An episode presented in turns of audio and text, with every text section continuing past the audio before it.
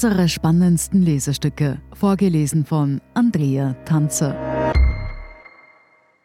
Heute One Night in Schwächert von Jonas Vogt. Nach Lissabon ist Schluss. An einem normalen Mittwoch landet der letzte Personenflieger, aus Portugal kommend, um 23.10 Uhr am Flughafen Wien. Die letzten Abfluggäste sind da schon 50 Minuten in der Luft Richtung Bangkok, zumindest wenn alles nach Plan läuft. Danach senkt sich die Nacht überschwächert. Der Flughafen gehört dann den Securities, der Lehre und den Menschen, die dort übernachten. Das sind gar nicht so wenige. Und seit Mitte Jänner hat der Flughafen ein neues Angebot für sie. Im zweiten Stock des Terminal 3, wo sich der Gebetsraum und der Aufgang zum Beobachtungsdeck befinden, stehen 16 Boxen nebeneinander. Smart Launches heißen sie und man kann sie mieten. Inspiriert ist das Ganze wohl von den Röhren- und Wabenhotels in Japan. Rechts ein Bildschirm, links eine schmale Tür mit Fenster. Dahinter ein Arbeitsplatz, Chill-Out-Lounge oder voll ausgestatteter Schlafplatz, wie es der Flughafen in einer Aussendung beschreibt. Die Flughafen AG betreibt die Schlafboxen nicht selbst, sondern stellt den Raum dafür zur Verfügung. Betrieben werden sie von einem italienischen Start-up, dessen Namen sich erstmal wie ein Schlaganfall liest. Sleep and Go. Mit 3Z am Anfang. Das ist alles nicht ganz neu und auch nicht böse. Faktisch alle Getränke- und Snackautomaten im halböffentlichen Raum funktionieren nach diesem Prinzip. Aber es hat halt den Nachteil, dass bei Problemen niemand vor Ort zuständig ist. Hilfe gibt es nur per WhatsApp von einer italienischen Nummer. So eine Smart Lounge ist knapp 2 mal 1,5 Meter groß. Darin befindet sich ein Bett, ein kleiner Klapptisch und etwas Platz, damit man neben dem Bett stehen kann. Die Wände sind mit Plastik, Holz und Spiegelfolie verkleidet. Es sieht ein wenig so aus, als hätte ein Schlafwagen der ÖBB mit einer Kulisse eines Science-Fiction-Films ein Kind gezeugt, das sich dann als Gefängniszelle verkleidet hätte. Das Dach lässt sich öffnen, wobei man dann auf ein Gitter und ein zweites Dach einen halben Meter darüber schaut. Man ist schließlich im Inneren eines Gebäudes. Man kann so eine Box für eine Nacht buchen.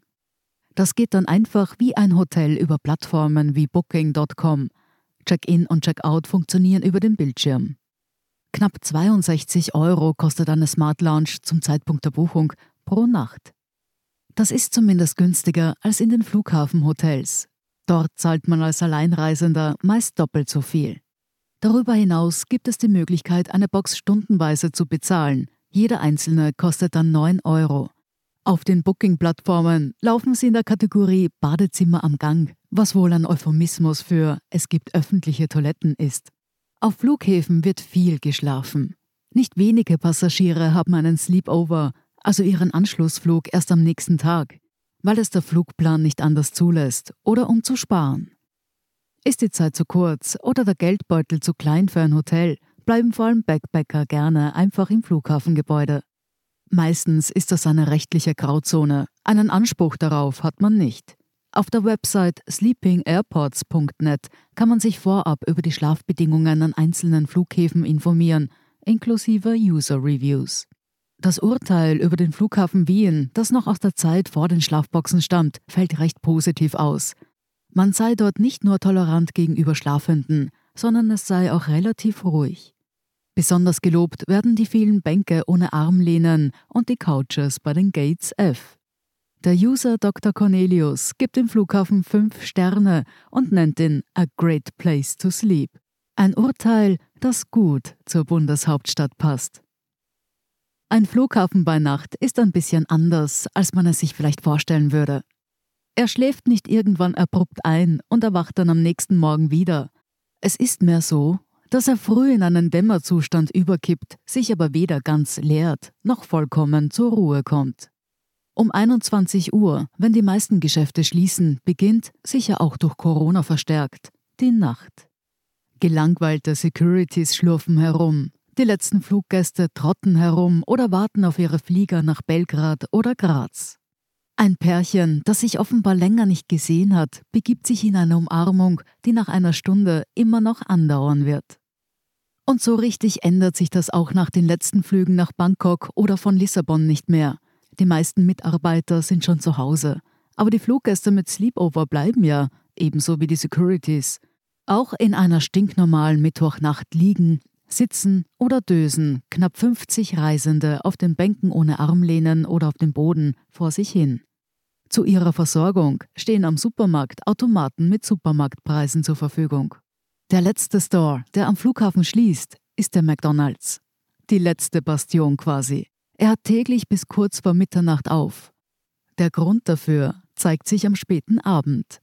Zwischen 22.40 Uhr und 22.55 Uhr landet noch ein Schwung an Fliegern aus Städten wie Amsterdam oder London mit vielen jungen Gästen, die nahezu ausnahmslos vom Ausgang in den McDonald's strömen. Ebenfalls bis Mitternacht kann man sich im Wettcafé niederlassen, das quasi auch als Flughafenbeisel dient. Auf der Webseite der Flughafenschläfer Community gibt es ein paar allgemeine Tipps, die man unabhängig vom Flughafen beachten sollte. Vieles ist selbsterklärend. Man solle auf die Sicherheit achten. Anderes beruht auf Erfahrungen beispielsweise gegenüber den Securities immer so wirken, als wäre die Nacht am Flughafen ein ungeplantes Ereignis. Man solle das Ganze als Abenteuer sehen. Und man solle nicht vergessen, auch ein bisschen Schlaf zu bekommen. Kehrt man dann nach seinem letzten Burger oder seinem letzten Bier zu seiner Smart Lounge zurück, kommt der Moment der Wahrheit. Wie fühlt sich das Bett an? Naja. Die meisten Menschen werden schon einmal bequemer gelegen haben, es gibt weder Bettzeug noch Polster. Über der bettartigen Unterlage mit dem erhöhten Kopfteil wurde eine Art blaue Folie gezogen. Sowas kennt man normalerweise nur aus Ordinationen. Man möchte sich sofort hinlegen und irgendwas freimachen. Zum Glück geht das ja. Dafür hat man die Box schließlich gemietet. Es wäre wahrscheinlich angenehm, würde alles funktionieren. Das tut es aber leider zumindest an dem Tag und in den zwei getesteten Boxen nicht. Der Touchbildschirm lässt sich beim Versuch, die Einstellungen zu verändern, circa einen halben Zentimeter nach hinten schieben. Nicht alle virtuellen Knöpfe funktionieren. Das wäre nicht so tragisch, wenn einer davon nicht eigentlich die Lüftung anschalten würde. In einer geschlossenen 2x1,5 Meter Box ohne Lüftung zu liegen, ist eine stickige und äußerst schwitzige Erfahrung. Über den Schlaf in der Smart Lounge kann man guten Gewissens sagen, es ist Schlaf. Das Bett ist schmal, die blaue Folie verschiebt sich bei jedem leichten Herumwälzen mit, aber man schläft. Zwischen Mitternacht und 5 Uhr verstummen am Flughafen die Durchsagen, nur das Brummen einer Lampe und das leise Schnarchen aus einer Nachbarbox bildet eine leichte Geräuschkulisse. Am nächsten Morgen funktioniert das Auschecken nicht. Man muss den Leuten von Sleep and Go lassen, dass sie auf den Hilferuf per WhatsApp auch am frühen Morgen innerhalb von 20 Minuten reagieren und den Checkout von Italien aus vornehmen. Aber 20 Minuten Verzögerung können schon ausreichen, wenn man einen Flug erreichen muss. Nachdem der Flug in diesem Fall nur zurück in den Westen Wiens geht, ist es halb so tragisch. Um nicht harsch zu sein. Es wird schon irgendwo ein Publikum für diese Boxen geben, aber die Ansprüche des Publikums müssen recht spitz konfiguriert sein. Die Boxen bieten für den Preis wenig Komfort. Oder andersherum, für das, was sie bieten, müssten sie günstiger sein. Das würde sogar dann gelten, wenn alles funktionieren würde. Aber vielleicht sind die technischen Gebrechen ja Kinderkrankheiten, die Sleep and Go noch in den Griff bekommt. Es bliebe zukünftigen Gästen zu wünschen. Die Boxen haben vor allem den Vorteil, dass sie Privatsphäre bieten. Es mag nicht luxuriös sein, aber es gehört dir, zumindest für die eine Nacht. Wem das 62 Euro wert ist, den werden die Boxen nicht enttäuschen. Ab 5 Uhr begibt sich Schwächert langsam aus dem Dämmerzustand. Die Backpacker stehen in den Badezimmern am Gang und putzen sich die Zähne. Draußen stehen die ersten Fluggäste übernächtigt und aufgedreht herum und wollen nach Frankfurt, Mallorca oder Madrid. Die Restaurants und Shops öffnen. Eine normale Nacht am Flughafen geht zu Ende. Sie hörten One Night in Schwächert von Jonas Vogt. Ich bin Andrea Tanzer. Das ist der Standard zum Hören. Um keine Folge zu verpassen, abonnieren Sie uns bei Apple Podcasts oder Spotify. Und wenn Ihnen unsere Lesestücke gefallen, freuen wir uns über eine 5-Sterne-Bewertung. Bis zum nächsten Mal.